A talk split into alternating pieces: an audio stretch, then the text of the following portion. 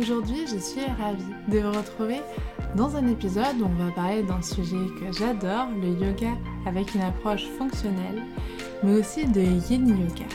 On va également parler d'intuition, de comment finalement avoir une vision un peu plus adaptée de l'anatomie, adaptée aux différentes morphologies que nous avons toutes et tous. Bienvenue dans ce nouvel épisode de Yogis Alive Podcast le podcast dans lequel on parle de yoga, on parle de tout ce qui gravite autour de yoga et de la vie, tout simplement, mais toujours en gardant un esprit ouvert, curieux et nuancé. Je suis ravie de retrouver Gwen qui est aussi douce que passionnante et qui va du coup nous expliquer comment le yin yoga peut avoir une approche fonctionnelle. Un épisode donc qui va peut-être aussi ouvrir notre esprit et nous apporter de nouvelles perspectives sur ce type de yoga. Alors je vous souhaite une bonne écoute et je vous laisse avec l'épisode. Donc ravi de vous retrouver aujourd'hui avec notre cher Gwen et aujourd'hui on va parler d'un sujet que j'adore, donc l'approche fonctionnelle du yoga et aussi du yin yoga, sujet que je connais un petit peu moins. Donc je suis ravie que tu sois là aujourd'hui. Alors Gwen, pour les personnes qui n'ont pas encore la chance de te connaître, est-ce que tu peux te présenter rapidement? Eh bien déjà, merci Isa de me recevoir aujourd'hui. Je suis très heureuse qu'on puisse échanger sur ce sujet euh, qui nous tient à cœur à toutes les deux. Euh, euh, c'est vraiment un plaisir d'être là. Et donc pour faire court, je m'appelle Gwen, j'ai 40 ans, je suis prof de yoga. J'ai commencé le yoga il y a une dizaine d'années, j'enseigne depuis 8 ans. Et je suis formée en Hatha Vinyasa, en Yin Yoga, en Strala Yoga et en Yoga Nidra. Voilà, pour la petite palette de yoga que, que j'enseigne. Et là, ce que tu enseignes le plus actuellement, c'est quoi? Ce que j'enseigne le plus, c'est le Strala Yoga. Euh, mm. et, euh, et, assez proche de, de, ce que je peux faire aussi en yin yoga. Euh, et puis j'aime bien aussi mélanger les deux, hein, ce qu'on appelle yin yang yoga maintenant, donc une mm. partie dynamique, une partie statique. et pour moi, ce sont deux types de yoga qui se complètent parfaitement bien dans euh, l'idée d'écouter son corps et d'adapter surtout euh, les postures à son propre corps. Donc euh, c'est pour moi le, meilleur assortiment entre une pratique dynamique et une pratique statique qui se ressemblent et qui vont dans le même sens. Oui, tout à fait. Bah, c'est vrai que moi, le yin yoga, parfois, j'aurais, je pourrais pas faire que ça. J'aime beaucoup, mais je sens que mon corps a besoin mm. d'autre chose. Et c'est exactement ce que tu dis, c'est mm. finalement c'est trouver cet équilibre. Ouais. Oui, et c'est ce qu'on essaye de récupérer finalement quand on fait du yoga. On va essayer de trouver l'équilibre entre euh, la force et la souplesse, mm. entre la flexibilité et la mobilité. Euh, donc on, on, est toujours dans cette euh, recherche d'équilibre en règle générale. Et et donc pour moi, c'est une, une pratique qui, euh, qui s'associe bien à d'autres pratiques et que moi non plus, je ne me verrais pas faire euh, que du yin. Euh, après, ça peut être... On, on, peut ne faire que du yin yoga, mais au-delà de ça, avoir une activité physique qui permette aussi de stresser les tissus différemment, de récupérer un peu de renfort, de récupérer un peu de cardio, de, faire son petit euh, cocktail à soi pour euh, adapter vraiment, encore une fois, euh, la pratique à l'état, à la période, au, corps et puis tout ce qui se passe à l'intérieur. Et c'est vraiment ça, finalement, ce que tu décris là, c'est un petit peu l'approche fonctionnelle. Est-ce que tu pourrais nous en parler un petit peu plus? Pourquoi aussi est-ce que toi, tu es sensible à cette approche? Alors, l'approche fonctionnelle, pour moi, elle est à, à mettre au regard ou en opposition avec l'approche esthétique du yoga. Mm. Euh, alors, euh, sachant que pour moi, il n'y a pas de bien ni de mal, euh, mais ce qui doit être clair, c'est l'intention dans laquelle on pratique. Donc, quelle est l'intention qu'on a quand on fait du yoga? Est-ce que c'est dans l'objectif de faire le grand écart euh, ou de faire euh, une posture euh, très avancée qui requiert énormément de mobilité et de souplesse? et ce qui peut être recevable notamment pour des personnes qui ont un passif particulier, des gymnastes, des danseurs, qui ont physiquement la possibilité d'accéder à ces postures-là. Et qui serait dommage peut-être de freiner parce que c'est pas forcément ce qui leur convient. Euh, ça va être quelque chose qui va convenir à, cette à ces personnes-là. En revanche, euh, le problème pour moi, c'est d'imposer cette image euh, un peu parfaite et sans défaut du yoga et de faire croire peut-être à, à, certaines personnes qu'on va pouvoir, à force de pratique, aboutir à ces postures.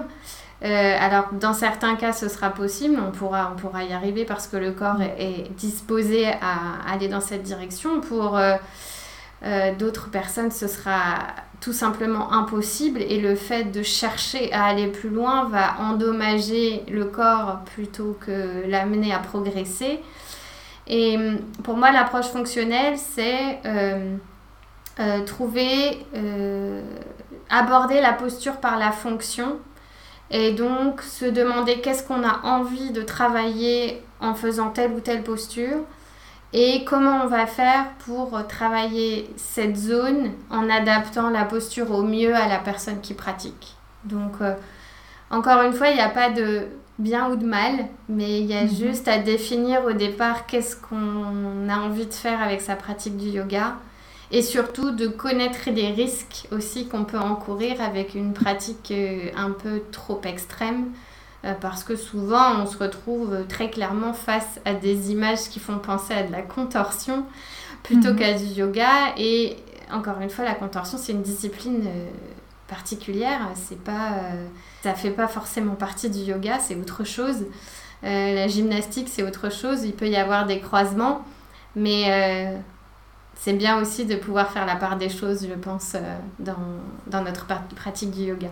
Tout à fait. Et ce que tu dis par rapport à l'intention, tu me dis si je me trompe, mais hum, dans l'épisode où avec Rémi, vous avez parlé du Strala Yoga, où il y avait cette créativité, finalement, sur une même posture, tu peux avoir différentes intentions, donc ça mm. augmente énormément ta créativité. Oui, absolument. Ouais, tu peux décider euh, de de pratiquer telle ou telle posture pour une, une quantité énorme de raisons.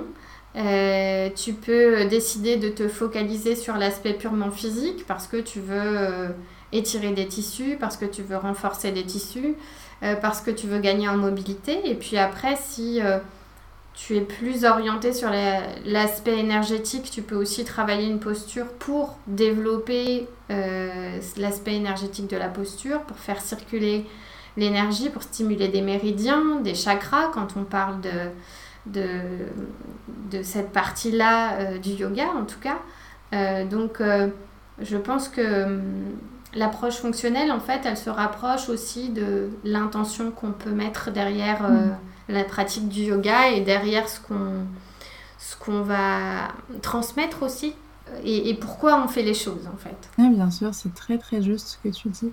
Et je me pose la question, est-ce que, parce que tu nous as dit que tu avais fait euh, du hatha, du vinyasa avant, est-ce que c'est quelque chose que tu cherchais dans ces pratiques ou c'est finalement une philosophie que tu avais toujours eue et finalement maintenant dans ce que tu pratiques tu le retrouves plus. Comment est-ce que tu as cheminé finalement dans cette, euh, cette approche?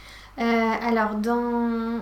En fait l'approche fonctionnelle elle m'a été vraiment transmise par le yin yoga. Euh, quand, euh, quand je me suis formée au Hatha Vinyasa, on a eu très peu d'infos sur euh, fonctionnement du corps. Et donc c'est difficile d'avoir une approche fonctionnelle si on ne connaît mm. pas le fonctionnement du corps. Donc je sais qu'il y a énormément de formations de yoga qui parfois font l'impasse sur, sur ce sujet. Et je trouve ça un petit peu dommage parce que c'est Déjà, c'est très intéressant quand on a envie de mettre un petit peu euh, les mains dedans. Après, c'est pas euh, c'est pas forcément une passion pour tout le monde et on peut aussi vouloir faire du yoga pour d'autres raisons que pour en savoir plus sur le corps. Néanmoins, il y a quand même quelques petites choses qui pour moi sont euh, assez essentielles pour pouvoir développer une pratique qui soit durable et qui soit construite de façon respectueuse du corps. donc, en fait, je suis allée je suis allée chercher le yin parce qu'il y avait un manquement pour moi à ce niveau-là. Et donc j'avais besoin vraiment de compléter euh, ma vision des choses et d'avoir plus de connaissances sur euh, l'anatomie, les variations anatomiques, comment le corps euh, humain fonctionne. Et, et c'est ça aussi qui m'a envoyé ensuite vers d'autres types de yoga et notamment vers le Strala Yoga, qui va être le penchant dynamique peut-être au yin yoga si on peut le dire euh, et en tout cas qui va vraiment s'axer sur cet aspect euh, de différence interpersonnelle où euh, hmm. il est important de prendre en compte toutes ces variations pour développer une pratique qui soit réellement à l'écoute et pas juste on a dit qu'on allait écouter le corps et ça s'arrête là. Et c'est je trouve que ce que tu dis est un truc hyper important. Et je pense qu'il faut qu'on y revienne un petit peu. Il y a du coup cet aspect de il faut enfin, c'est important de bien connaître l'anatomie pour pouvoir adapter, pour pouvoir avoir cette approche fonctionnelle, mais pour vraiment avoir cette approche fonctionnelle, en fait, il faut même aller plus loin finalement euh, dans l'anatomie et arriver à comprendre exactement ce que tu viens de dire, les différences en fait entre chaque personne.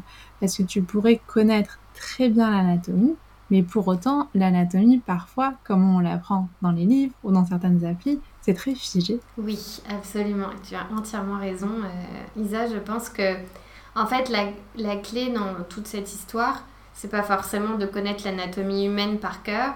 Euh, mm. Ça, on laisse ça euh, aux professionnels du médical et, et, de la science. pour nous qui sommes professeurs de yoga, je pense que la donnée la plus importante, c'est de savoir que les variations anatomiques existent. Parce que si on ne nous le dit pas, euh, on s'en rend pas forcément compte.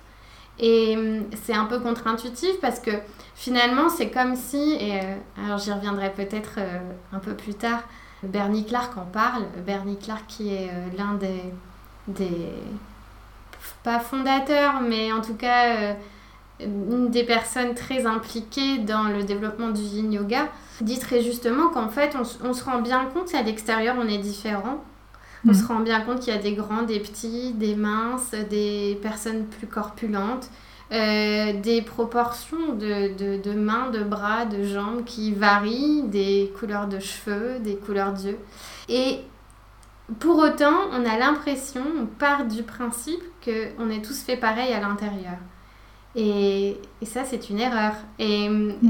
et, sauf que si on ne met pas le doigt dessus, ben, c'est comme si effectivement euh, on restait sur les rudiments qu'on a pu apprendre à l'école avec euh, notre squelette qui est tout le temps le même parce que en fait euh, c'est un moulage d'une seule et même personne hein, et il n'y a pas malheureusement de variété entre les squelettes qu'on utilise pour faire apprendre l'anatomie quand on utilise ce genre de support. Donc c'est vrai que c'est pour moi quelque chose qui n'est pas assez mis en avant et qui pourtant pourrait débloquer vraiment énormément de choses, que ce soit dans la façon d'enseigner le yoga et aussi dans la façon de pratiquer le yoga, parce que ça amène aussi beaucoup d'indulgence euh, envers soi, de comprendre pourquoi euh, on ne peut pas réaliser cette posture et pourquoi la meilleure chose à faire, c'est de ne pas forcer pour y arriver, mais plutôt de se dire ok, là je suis arrivée au bout, j'ai atteint mes limites, donc euh, peut-être qu'au lieu de,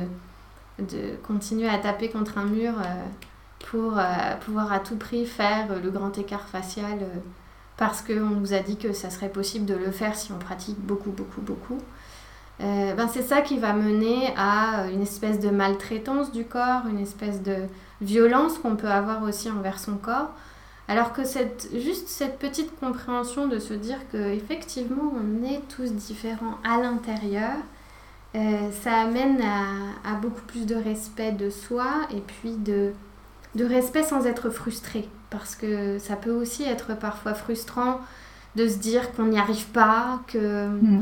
euh, ne peut pas faire cette posture, on ne comprend pas pourquoi, et pourquoi mon voisin de tapis arrive à faire cette posture et moi j'y arrive pas. Donc euh, ça, ça, rétablit un petit peu plus de, de raison dans ce qu'on fait, je mm. trouve. Oui, totalement. Et du coup, tu parlais du yin yoga. Est-ce que, le, est-ce que tu retrouves justement cette approche fonctionnelle dans le yin yoga? Oui, alors le yin est basé à, vraiment à 100% sur l'approche fonctionnelle, dans le sens où on va essayer de trouver euh, une version d'une posture qui soit propre à chacun, de mhm. s'adapter à la morphologie, de s'adapter à, à l'histoire du corps, à, à, la biologie du corps de chaque personne, pour pouvoir en tirer le maximum de bénéfices. Donc on va être dans une pratique qui est statique, dans laquelle euh, les postures sont maintenues entre 3 et 5 minutes, grosso modo. Et on va chercher à éviter au maximum l'inconfort parce que notre euh, finalité, c'est que le corps puisse se relâcher. Si le corps se relâche, on peut sortir les muscles de l'équation et aller cibler des zones plus profondes, les articulations et tous les systèmes euh, qui, qui entourent les articulations, ligaments, euh, le fascia dont on parle beaucoup, et le fascia qui a besoin de temps pour, pour bouger, parce que c'est une structure qui est, euh, euh, on va dire, presque plus yin que yang. Donc, euh, on, on, va utiliser le confort maximal dans chaque posture pour amener le corps à se détendre. Et donc souvent dans le yin yoga, on a l'impression qu'on ne fait pas grand-chose, que juste on attend que ça se passe. parce qu'on s'est installé dans une posture et puis on va y rester, respirer. Et ça peut être très challengeant pour euh, certaines personnes, notamment euh, quand on, a plutôt tendance à avoir besoin de mouvement et puis euh, que dans la tête ça va très vite et qu'on a du mal à se poser. Donc ça peut être une pratique compliquée parfois. mais on va à chaque fois qu'on s'installe dans une posture faire en sorte que le corps puisse se détendre. Et pour qu'il puisse se détendre, on va le soutenir, on va l'accompagner avec des supports, on va rajouter des polochons de yoga, on va rajouter des couvertures, on va rajouter des briques, des sangles parfois, pour euh, pouvoir cibler une zone en particulier, et c'est là qu'on retrouve le fonctionnel. Donc on va se dire, dans telle posture, notre objectif, c'est, euh, admettons, d'étirer les ischio-jambiers. Comment on va faire pour étirer les ischio-jambiers en douceur?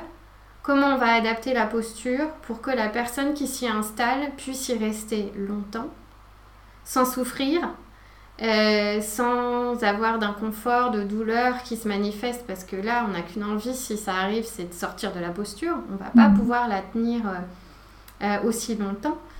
Et, et, donc, on s'axe vraiment sur le pourquoi de la pratique de telle posture et comment faire pour euh, rendre cette posture accessible et confortable pour la personne qui pratique. Et ça va donc différer en fonction de chaque personne et on va avoir une installation différente, des supports différents, des versions différentes de la posture euh, pour euh, chaque participant au cours de Yin.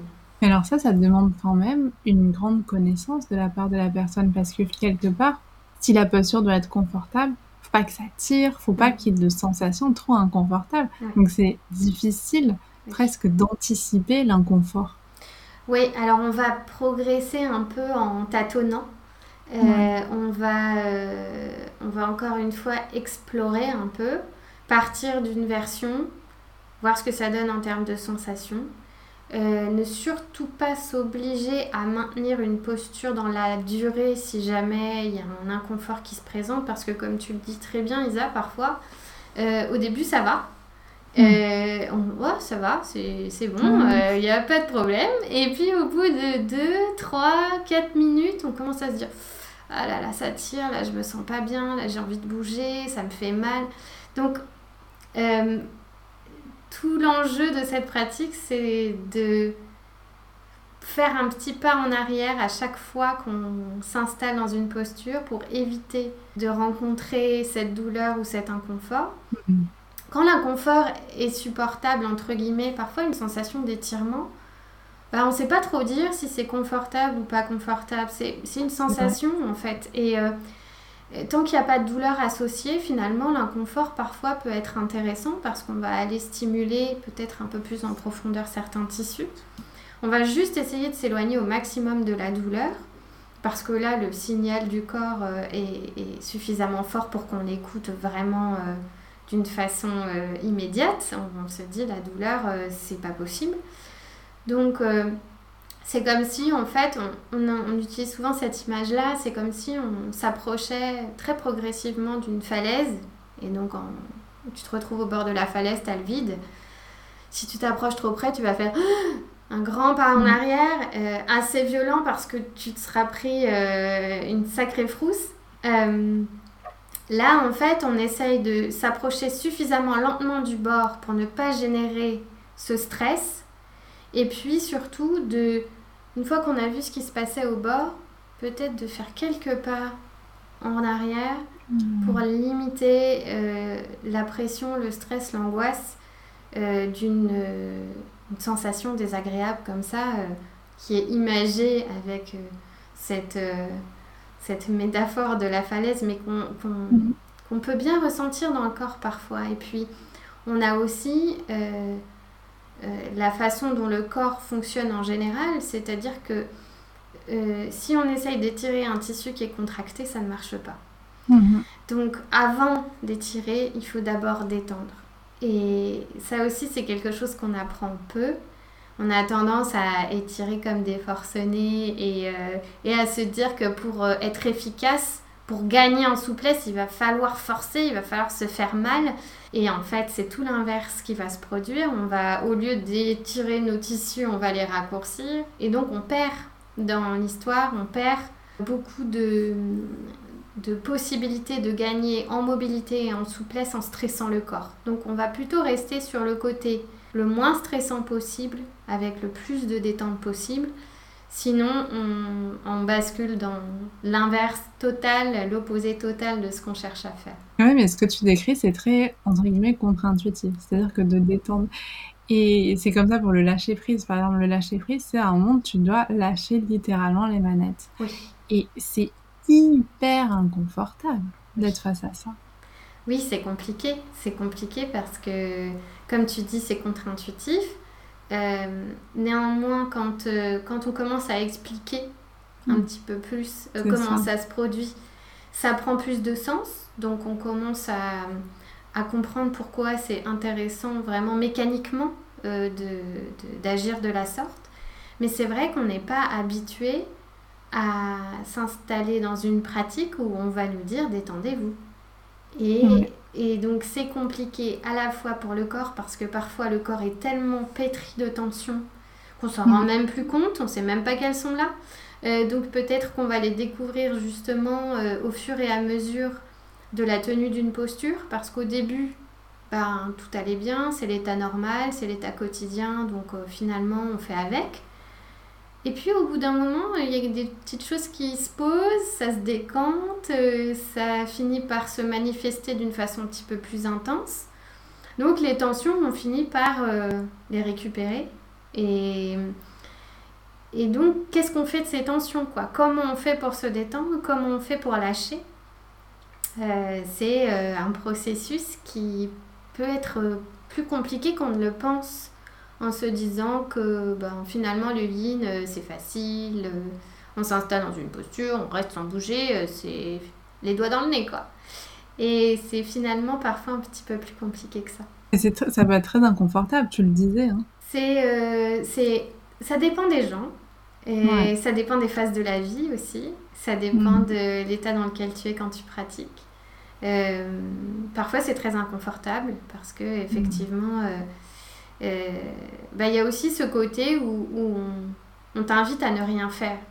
Et on est tellement dans le faire en permanence, euh, dans le fait aussi de ne pas s'autoriser à avoir des temps morts, des temps de repos, des temps de régénération aussi, que bah là, euh, parfois c'est un petit peu déstabilisant de se retrouver dans un moment où finalement il n'y a rien à faire. Et il y a juste à laisser faire. Donc, il y a, mhm. comme tu le disais, il y a une forme de lâcher prise aussi parce que euh, on autorise le corps à, à, à, se, à, se, laisser porter en fait et à laisser mhm. les choses euh, se produire sans que nous ne soyons en mesure de faire quoi que ce soit. Et du coup, pourquoi est-ce que toi, t'es allé vers cette forme de yoga, sachant que tu étais plutôt partie sur des choses qui étaient quand même plus dans le mouvement? Hmm. euh, Je pense que ben justement, il y a eu euh, ce, cet équilibre que je suis allée chercher ailleurs. Euh, j'ai, moi, mon, ce que j'aime vraiment dans le yoga, c'est le mouvement. Mhm. Euh, donc spontanément, je, je, pense que je ne serais pas allée vers une pratique comme le yin. Et puis finalement, j'en parlais un petit peu dans le podcast avec Rémi quand j'ai commencé à enseigner le vinyasa, je me suis retrouvée avec euh, des douleurs physiques euh, récurrentes, euh, avec une espèce de pression aussi, de pression de résultat, parce que on s'oblige soi-même à réussir les postures, mm. parce qu'on est prof, donc il faut quand même... on se met en tête qu'il faut avoir un standard alors que ben là, très clairement, mon corps était en train de me dire que ça ne marchait pas. Que les alignements qu'on m'avait appris et que je continuais à, transmettre à mes élèves ne fonctionnaient pas. Et à partir du moment où ça n'a pas fonctionné pour moi, je me suis dit, il va falloir aller chercher des réponses ailleurs parce que je ne peux pas continuer comme ça en fait. C'est je vais, je vais enseigner un an, deux ans, et puis bah, après, je vais m'arrêter parce que euh, mon corps euh, sera HS. Euh, après, pourquoi le yin? Je pense que ça a été une question beaucoup de synchronicité, et c'est souvent comme mhm. ça. Il y a des, des, occasions qui se présentent, il y a des informations qui qu'on reçoit et qu'on n'était peut-être pas à même de recevoir avant. Donc, je, me suis, je me suis dirigée presque malgré moi, en fait, vers le yin. Et et c'est vraiment le yin qui a, qui a changé ma façon d'aborder le yoga, d'enseigner, euh, qui a changé aussi ma façon de faire du yoga dynamique. Donc euh, ça, a été, euh, ça a été un enseignement énorme en fait de, de, juste débloquer ça, débloquer la différence et comprendre pourquoi moi certaines choses ne marchaient pas avec mon corps, pourquoi certains alignements ne, ne me convenaient pas parce que euh, j'étais pas en mesure de, de les remettre en question plus tôt. Euh, donc ça a été euh, un cheminement. Et cette approche fonctionnelle, du coup, si je comprends bien, tu l'as eu dans ta formation de yin yoga. Ouais, ouais, ouais. J'ai eu une formation, j'ai eu la chance de suivre une formation qui était extrêmement axée sur l'anatomie mmh. fonctionnelle. Et, et c'est, ça a été d'une richesse incroyable pour euh, la...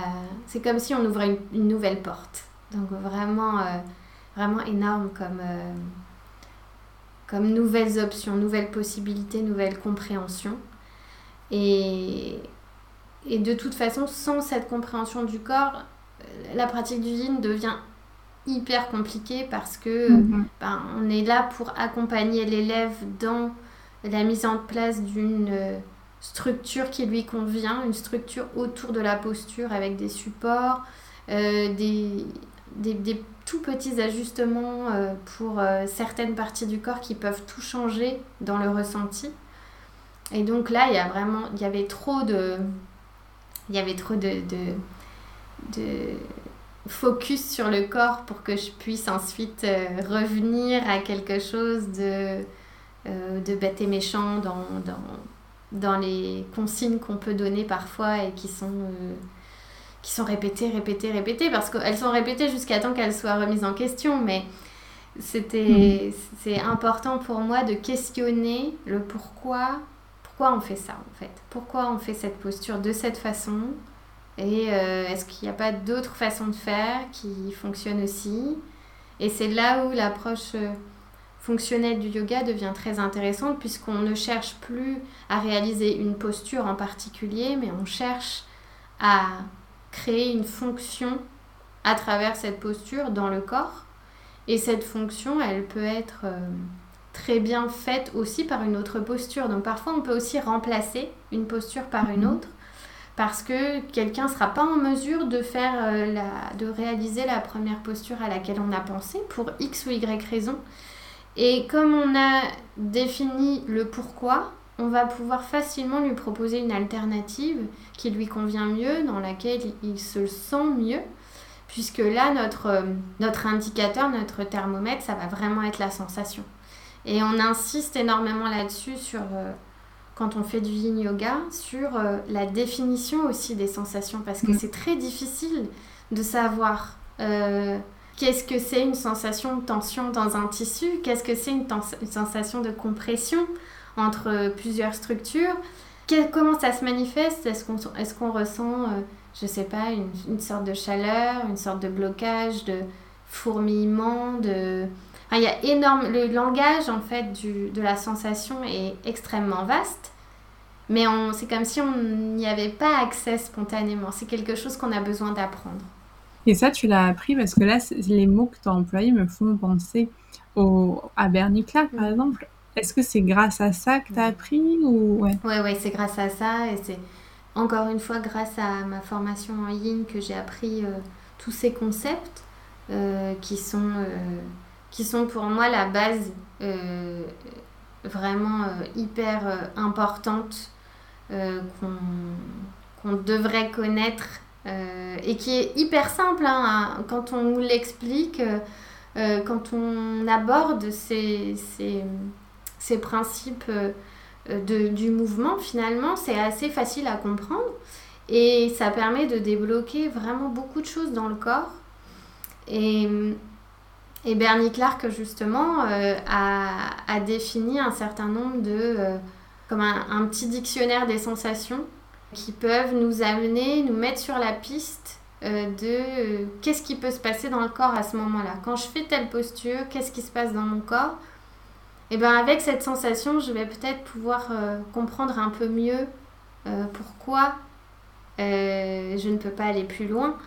Et ça aussi, c'est pour moi la question la plus importante à se poser quand on pratique. C'est qu'est-ce qui me bloque? Et mm. pourquoi je ne peux pas aller plus loin dans cette posture? Est-ce que c'est quelque chose que je vais pouvoir dépasser à force de pratique?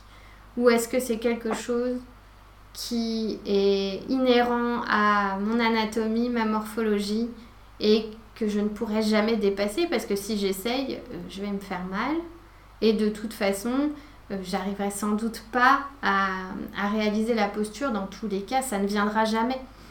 Donc, euh, où est-ce que tu places le curseur ensuite, une fois que tu sais qu'est-ce qui te bloque dans une posture?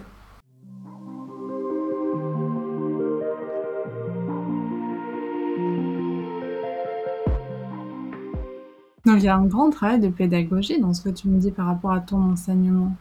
Oui, alors c'est ce que c'est ce que j'essaye de transmettre moi à travers mes cours de yin mais parce que aussi c'est quelque chose qui, qui m'intéressait énormément et qui, mm. qui, qui, me touche aussi parce que j'ai envie vraiment de, de, de, faire comprendre euh, autant que je le peux euh, à mes élèves que euh, bah, y a certaines choses qu'ils ne pourront pas faire et que ça n'est pas grave et qu'il y a certaines mm. choses que moi, prof, je ne peux pas faire et que ça n'est pas grave et que ça ne va pas changer la face du monde et, et qu'ils peuvent tout à fait vivre comme il faut euh, sans savoir faire certaines postures ou sans.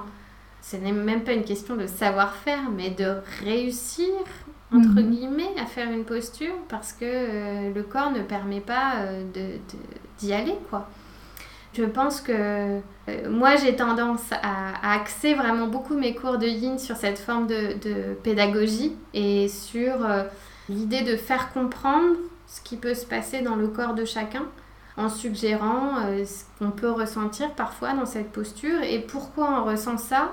Alors je suis évidemment très loin d'avoir réponse à tout et, euh, et, parfois je ne sais pas et du coup je, eh ben, je vais juste dire que je ne sais pas et que mm. je vais peut-être pouvoir aller euh, me renseigner et creuser un petit peu plus le sujet parfois en trouvant une réponse mais parfois je ne peux pas forcément trouver de réponse. Mais en tout cas, pour moi, c'est vraiment, euh, c'est vraiment intéressant d'aborder les choses sous cet angle-là pour, euh, encore une fois, amener les gens à être un petit peu plus doux avec eux-mêmes et, et, un peu plus compréhensif avec leur corps et aussi de se rendre compte que leur corps est capable de faire des trucs incroyables et que se focaliser sur ce qu'ils peuvent pas faire parce que structurellement c'est impossible, bah c'est dommage parce que c'est passé aussi à côté de toutes les super choses que le corps peut faire euh, par ailleurs.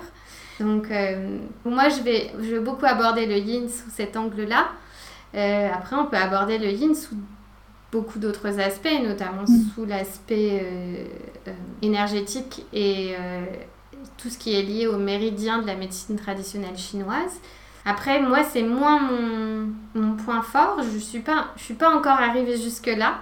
Donc, euh, j'ai moins de facilité à aborder euh, ce genre de, de thématiques et je me concentre plus sur le corps. Mais on peut aussi euh, enseigner le yin de beaucoup de façons différentes. Je trouve que c'est hyper important que tu partages ça parce que moi, tu vois, je vais être tout à fait honnête, j'aurais pas mixé le yin yoga avec l'approche fonctionnelle. Hmm. Je sais pas si tu vois. C'est-à-dire que pour moi, c'était plus justement une approche presque poétique, philosophique, très dans. Ouais, dans, dans les méridiens, dans l'énergétique.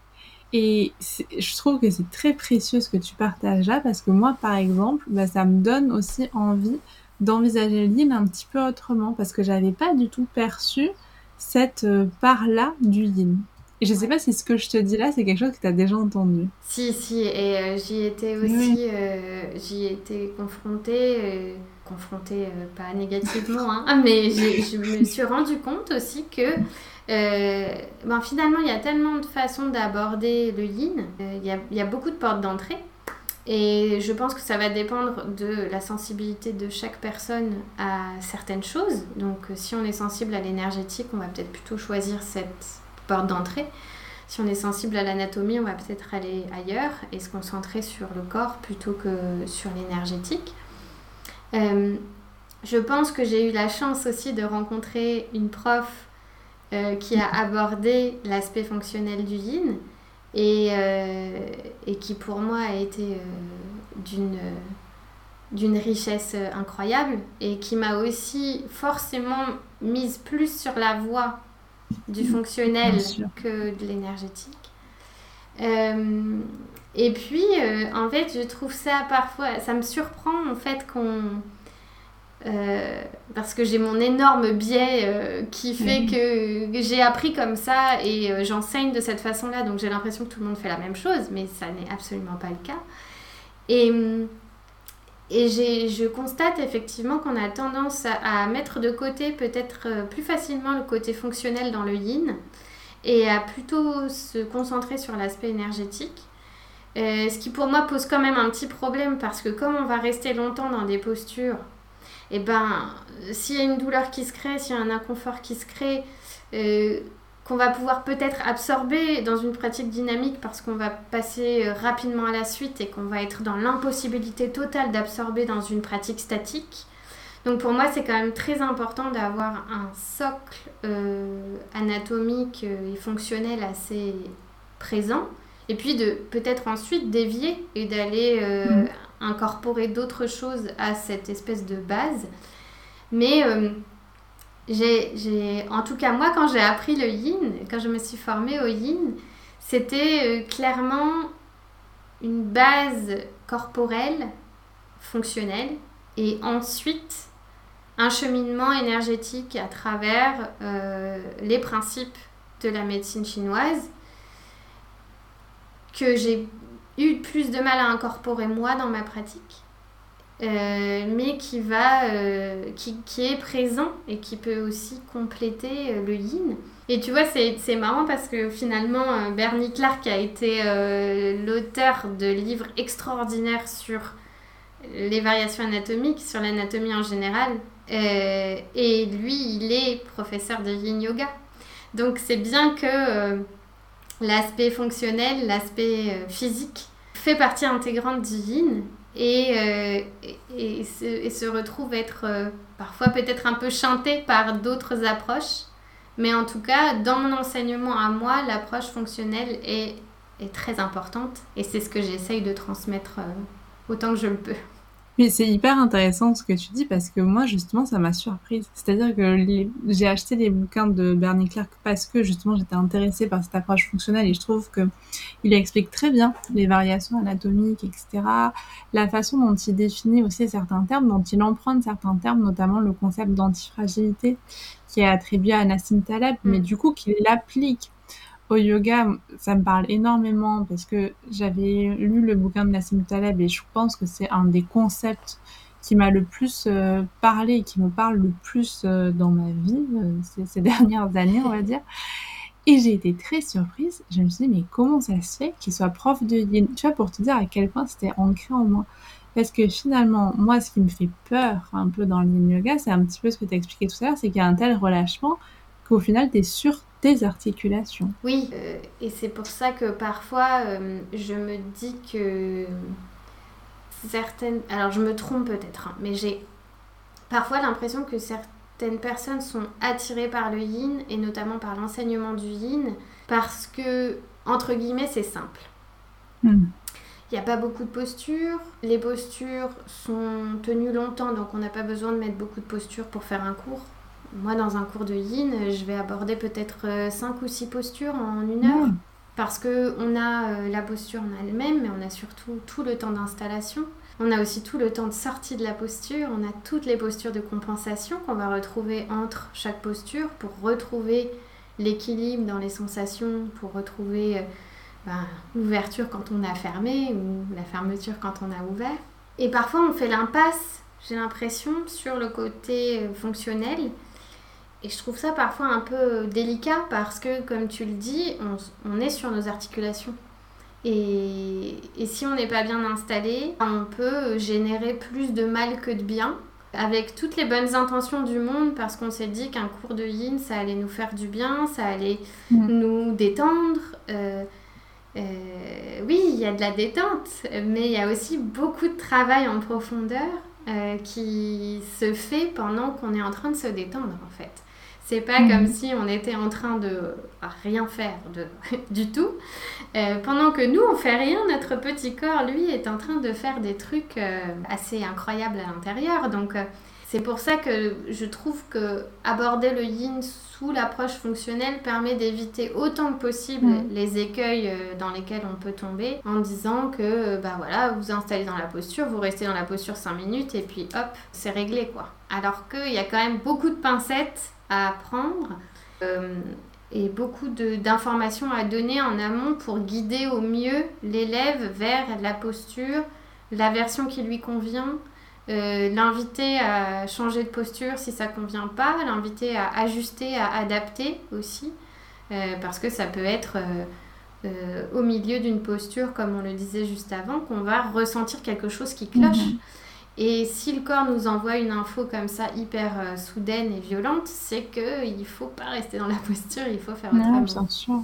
Non, non, mais c'est tout à fait juste. Et c'est vrai que c'est une pratique passive quelque part. C'est-à-dire qu'on est vraiment sur quelque chose de passif. Mais du coup, qu'est-ce qui se joue le plus en yin Est-ce que c'est quelque chose Est-ce que c'est le relâchement musculaire? Est-ce que c'est plutôt le nerveux, le système nerveux qui se met en place ou est-ce que c'est les deux? Hmm. Est-ce que tu peux nous éclairer un petit peu là-dessus? Bah, Il y, a les deux, effectivement. Il y, a, un petit peu tout qui se joue parce que finalement, tout peut être un facteur bloquant dans une, mhm. dans une posture. Et mhm. finalement, dans le yin, on va aller chercher et stimuler, entre guillemets, même si la stimulation parfois est passive, comme tu le disais. Donc, on n'est pas obligé de bouger pour stimuler. On peut aussi stimuler en étant immobile. Euh, et d'ailleurs, Bernie Clark l'explique très bien. Euh, il y a énormément de systèmes qui peuvent euh, créer des blocages. Et donc, on va penser aux muscles spontanément parce que c'est ce qu'on a de plus palpable. Mais on a aussi tous les systèmes, les tissus qui sont là pour maintenir les articulations. On a le système nerveux qui peut bloquer. On a le système endocrinien qui peut bloquer. on, peut, on peut se retrouver bloqué par de l'inflammation. On mhm. peut se retrouver bloqué parce que euh, on a du tissu cicatriciel à un endroit qui va aller tirer à un autre endroit. Donc en fait, tout est vraiment interconnecté dans le yin et on peut évidemment pas tout envisager parce que ce serait, mhm. euh, ce serait un travail colossal et, Et ça mettrait pour le coup énormément de charge mentale sur les élèves parce qu'il faudrait penser à tout et qu'on n'a pas les connaissances disponibles pour euh, acquérir tout ça euh, spontanément. Donc on va plutôt se focaliser, en tout cas moi dans ma démarche, sur le relâchement du frein nerveux pour ce qui est de, de l'assouplissement. Donc ce que je te disais au, au, début de notre session, cette espèce d'image de la falaise. Euh, donc on va essayer de, d'amener nos muscles à se détendre en les rassurant aussi parce qu'il y a aussi beaucoup de dialogue intérieur qui va s'installer et qui parfois va faire des miracles d'ailleurs sur certaines zones parce que on va on va euh, créer cette connexion avec le corps et réussir parfois à dépasser certains blocages en rassurant nos tissus et on va, on va donc beaucoup se concentrer là-dessus, donc sur le côté euh, musculaire et sur le côté osseux. Mais on garde en tête qu'il y a aussi tous les autres systèmes du corps qui vont, euh, qui vont interagir dans, euh, dans l'idée de la mobilité globale, en fait, de l'amplitude de mouvement disponible. Mhm. qu'est-ce, qui, qu'est-ce qui se met en travers du chemin et comment je fais pour non pas défoncer la porte, mais contourner et euh, aller euh, chercher peut-être euh, la posture d'une autre façon. Pour récupérer la fonction de la posture, on a voulu étirer les ischio-jambiers, on s'est installé dans une pince. Mais comment je fais pour rendre cette posture abordable pour mon corps et pour expliquer à mes muscles que non, je ne vais pas me jeter dans le vide et que je vais rester à bonne distance du bord de la falaise et que là, il va pouvoir se relâcher vraiment. Super intéressant. Et euh, du coup, là, euh, maintenant, tu me donnes envie de découvrir le yin yoga après le strala yoga, le yin yoga. Là, au moment où l'épisode sortira, on sera fin de l'automne, début de l'hiver. Est-ce que justement, tu trouves que l'hiver, ça va être vraiment le moment un peu propice, on va dire, pour le yin yoga ou finalement toutes les saisons s'y prêtent? Alors, toutes les saisons s'y prêtent, euh, en théorie, euh, mais je trouve, et euh, en général mes élèves trouvent aussi, que les saisons froides s'y prêtent plus parce que je pense que c'est plutôt lié à l'état d'esprit eh que, qu'aux capacités corporelles qui pourraient évoluer ou changer d'une saison à l'autre, mais parce qu'on est plus à même de ralentir pendant la saison froide, pendant l'automne et l'hiver. On est plus à même de s'occuper de soi, on est plus à même aussi de rentrer dans une forme d'introspection qui nous permet peut-être d'être euh, plus réceptif à ce qui se passe à l'intérieur. On a moins besoin de bouger, on a moins besoin d'avancer. Donc euh, c'est vrai que notamment pour les personnes qui sont assez speed et qui vont pour qui ça va être un vrai challenge de, de maintenir une posture longtemps, euh, c'est peut-être mieux d'aborder, euh, de faire un essai par exemple dans un cours de yin pendant la saison froide parce qu'on va plus s'autoriser à être euh, dans, le, dans le repli sur soi. Mhm. et puis après, moi, je, la façon dont je pratique le yin, elle est assez proche de ce qu'on pourrait appeler le yoga restauratif. Donc là encore, il y a plusieurs façons d'aborder le yin et de faire du yin. Il peut y avoir des façons moins douce que d'autres, on va dire, même si on reste toujours dans cette idée de maintenir le confort. Moi, je vais plutôt chercher à vraiment être dans une posture où on peut se relâcher complètement, où on peut être dans la détente, où on peut être dans le, le non-faire. Euh, et donc, je pense que c'est assez adapté aussi à la saison automnale et hivernale euh, de se laisser un peu chouchouter comme ça euh, dans une séance de yin. Oui, carrément. en tout cas, ça donne envie. On arrive bientôt à la fin et hum, j'aimerais savoir, en tout cas, est-ce que tu voudrais nous partager quels conseils tu pourrais donner à des pratiquants, pas forcément les enseignants, on y viendra juste après, mais vraiment aux pratiquants qui souhaitent avoir une approche un peu plus fonctionnelle du yoga alors, pour moi, le conseil euh, principal, ce serait de s'éloigner de l'esthétique euh, de s'éloigner de l'ambition ou de l'envie d'aboutir à un certain esthétisme dans la posture, tout dépendant évidemment encore une fois de l'intention qu'on a dans sa pratique. Donc j'ai vraiment pas envie de dire à quelqu'un que euh, euh, viser une posture du danseur incroyable, c'est pas une bonne chose parce que ça peut être une bonne chose pour cette personne-là en l'occurrence. Maintenant, euh, je pense qu'il faut aussi pouvoir euh, donner les outils nécessaires euh, aux élèves qu'on a pour avoir ce recul parce que spontanément on ne peut pas le deviner. Donc on est obligé aussi de, faire cette démarche pédagogique d'apprendre et d'accompagner nos élèves vers ce détachement de l'esthétisme pur et de se concentrer sur la sensation et euh, comme je le disais au début du podcast sur le Strala Yoga, d'écouter le corps, oui, c'est la première partie, c'est la moitié du chemin, et la deuxième partie du chemin, c'est de répondre. Donc euh, pour aborder la pratique fonctionnelle, j'aurais tendance à conseiller de développer l'écoute des sensations, d'affiner en fait, d'aller vraiment dans la finesse du ressenti et de s'autoriser à adapter une posture en fonction de ce qu'on ressent parce que parfois je pense qu'on ne fait pas assez confiance à son corps et on fait plutôt confiance à son mental. Sauf que dans la bataille entre les deux, en général, c'est le corps qui gagne. Donc euh, j'aurais tendance à, amener les gens à essayer d'aller plus en profondeur dans le ressenti et d'aller vraiment dans le, la liberté de faire ce qu'ils ressentent, de répondre à ce qu'ils ressentent. Mais c'est hyper euh, intéressant. En fait, je pense que ça me parle beaucoup ce que tu dis. Je suis en train de lire euh, le livre euh, The Surrender Experiment. Mm-hmm.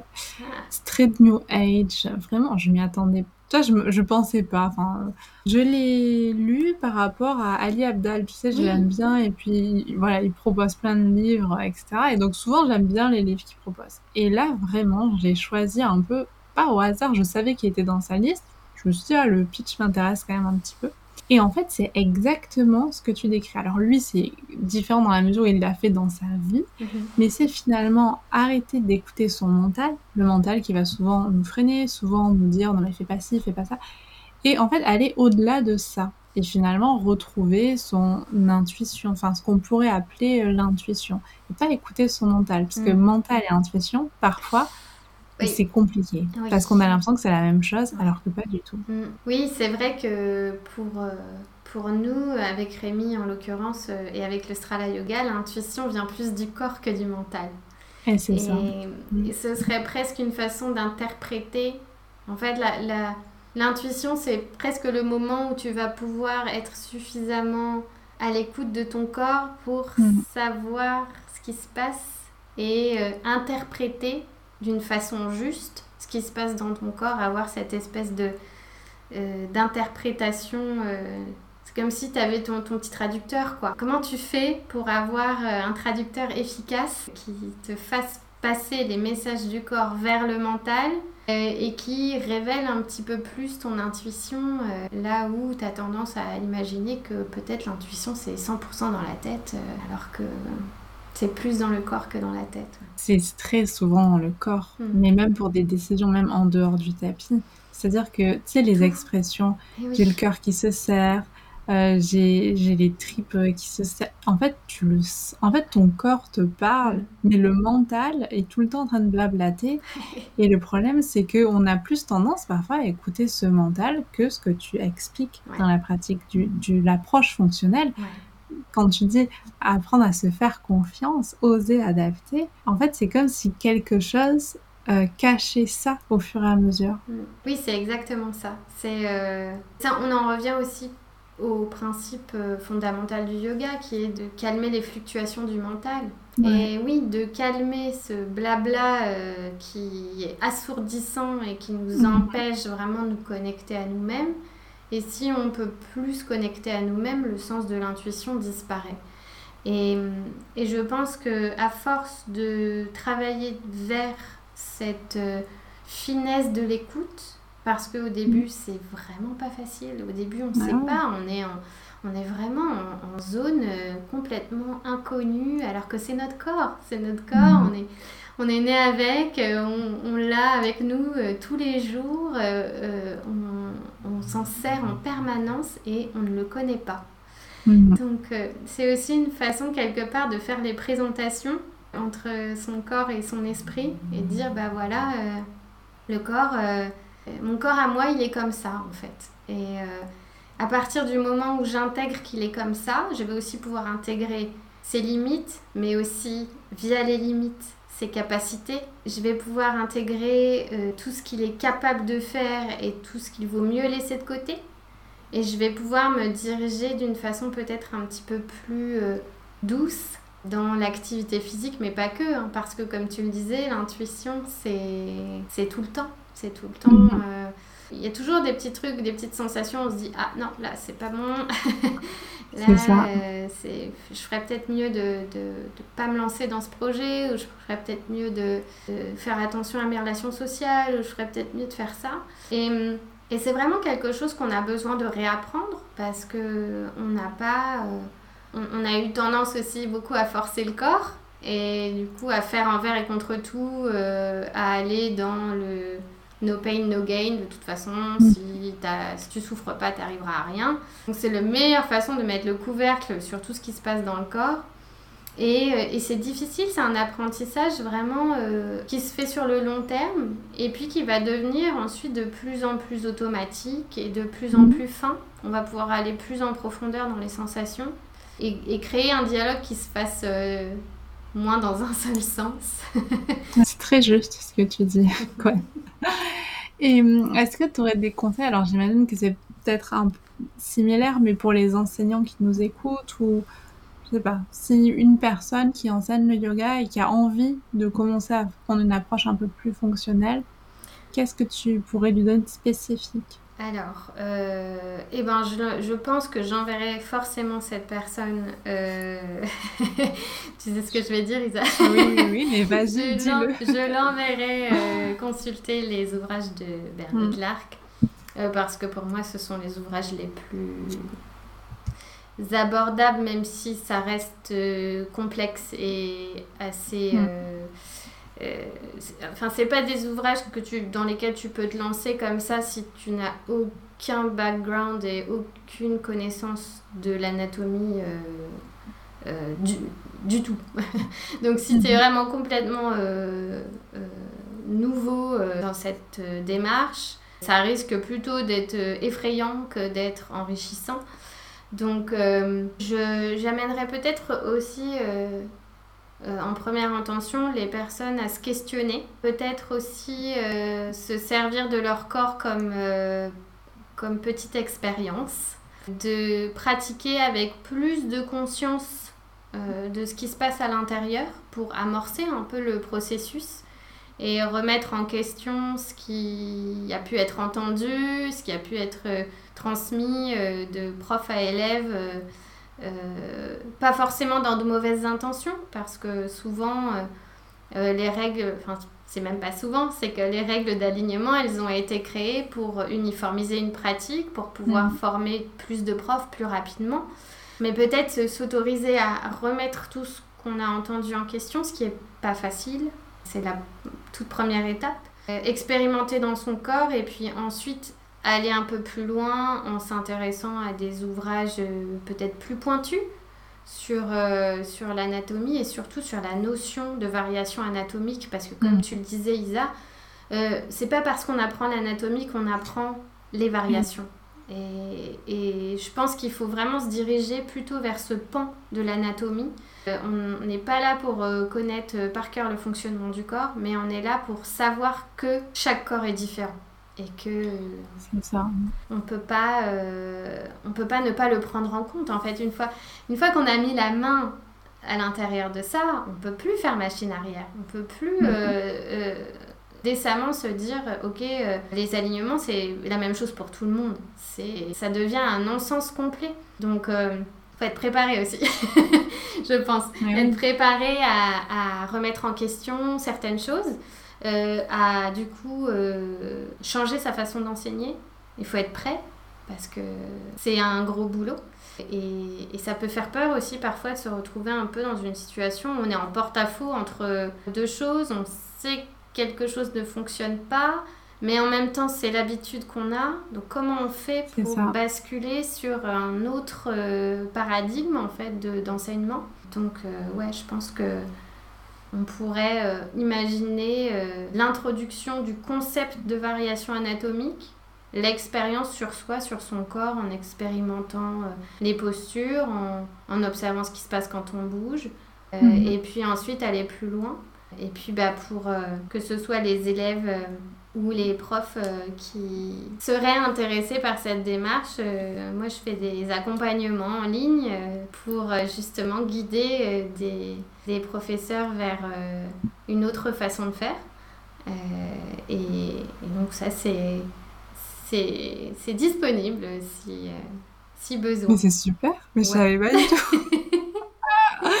Mais Gwen, qu'est-ce que tu apprends là? C'est génial, je sens que c'est une très belle démarche. Ouais, j'ai commencé ça il y a quelques mois et, euh, et c'est très enrichissant. Et ça permet aussi, ben, pour les, les profs qui sont un petit peu perdus euh, sur. Euh, savent plus trop par où prendre les choses ou alors qui se retrouvent dans une forme de routine aussi. Parfois, quand on est prof, on se retrouve dans, dans une espèce de routine dont on ne sait pas comment sortir. On n'a peut-être plus trop d'inspiration. On se retrouve un peu bloqué. Euh, on a envie de se diriger vers des choses, mais on ne sait pas comment faire. Donc, mm. euh, moi, je peux éventuellement être euh, disponible pour ce genre de choses pour l'avoir vécu. Mhm. Euh, je trouve que c'est important aussi de pouvoir échanger avec, euh, avec d'autres profs parce qu'on a tendance à être assez isolé aussi quand on est prof de yoga. Ouais. Euh, à pas forcément savoir à qui s'adresser juste pour avoir un petit coup de pouce ou ben pour remettre la machine en route finalement. Donc moi je peux je suis en mesure d'accompagner en tout cas sur que ce soit bah, l'approche fonctionnelle dont on a parlé, comment, comment on fait pour introduire ça dans ses cours, et puis, euh, comment on fait pour construire un cours, euh, construire un flow. Euh, donc, ça peut être une façon intéressante de, de, faire évoluer sa pratique, en tout cas. Oui, exactement. Et d'autant plus que aujourd'hui, le yoga, c'est tellement démocratisé qu'on a différents types de corps, c'est très bien, hein, mais différentes aussi problématiques qui viennent sur le tapis, peut-être qui étaient un peu moins présentes avant. Mhm ou en tout cas pas de façon autant, comment dire, tout le temps en fait, visible, mm. etc. Donc, euh, je trouve que c'est une super démarche. Donc, euh, voilà, pour les professeurs, vous voyez que Gwen peut, vous accompagner sur ce sujet avec euh, beaucoup de, douceur et de professionnalisme. Et pour les pratiquants qui voudraient tester le yin yoga avec toi, c'est sur le studio en ligne Comment est-ce que ça se passe? Oui, tout à fait. C'est sur le studio en ligne. donc, nous avons créé avec mon conjoint Rémi un studio en ligne qui s'appelle Flow Life il y a quelques années. Euh, on propose différents types de cours et notamment des cours de yin yoga euh, qui sont disponibles à la fois en vidéo préenregistrée, donc pour ceux qui ont besoin d'avoir accès à ces cours euh, dans des horaires peut-être un peu décalés ou qui ont du mal à, se rendre en studio pour pratiquer. Et puis on a aussi voulu créer des cours en live, donc qui sont euh, dispo sur Zoom. On a un cours par jour quasiment, tous les jours, euh, sauf le lundi. Euh, donc on pratique tous ensemble et, et, le yin yoga, le cours de yin yoga, c'est le mercredi soir à 19h. Oui, parfait. Ben, merci pour, euh, pour tout. Merci beaucoup, Gwen, pour euh, cet échange. J'ai appris plein de choses. Enfin, encore une fois, c'était passionnant et, et tu m'as enlevé, tu vois, une, une idée reçue que j'avais sur le yin et peut-être qu'aux auditeurs et auditrices aussi, en tout cas, vous nous le direz. C'est top. Merci beaucoup, Isa, de m'avoir reçu. Je suis très heureuse d'avoir pu discuter avec toi. Bah, moi aussi, et je pense qu'on pourrait facilement refaire un épisode sur euh, l'approche fonctionnelle, enfin sur tout ce dont tu as parlé, ce serait euh, avec, avec grand plaisir en tout cas. Merci d'avoir été présente. Merci beaucoup Isa. Merci pour votre écoute. À très bientôt.